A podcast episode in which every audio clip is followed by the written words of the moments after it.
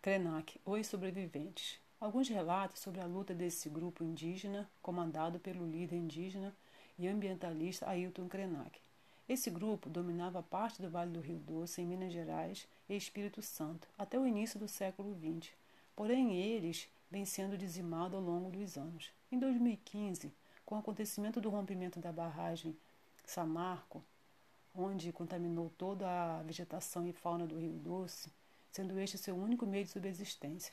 Porém, os indígenas têm uma grande importância na construção da nossa história e da cultura brasileira.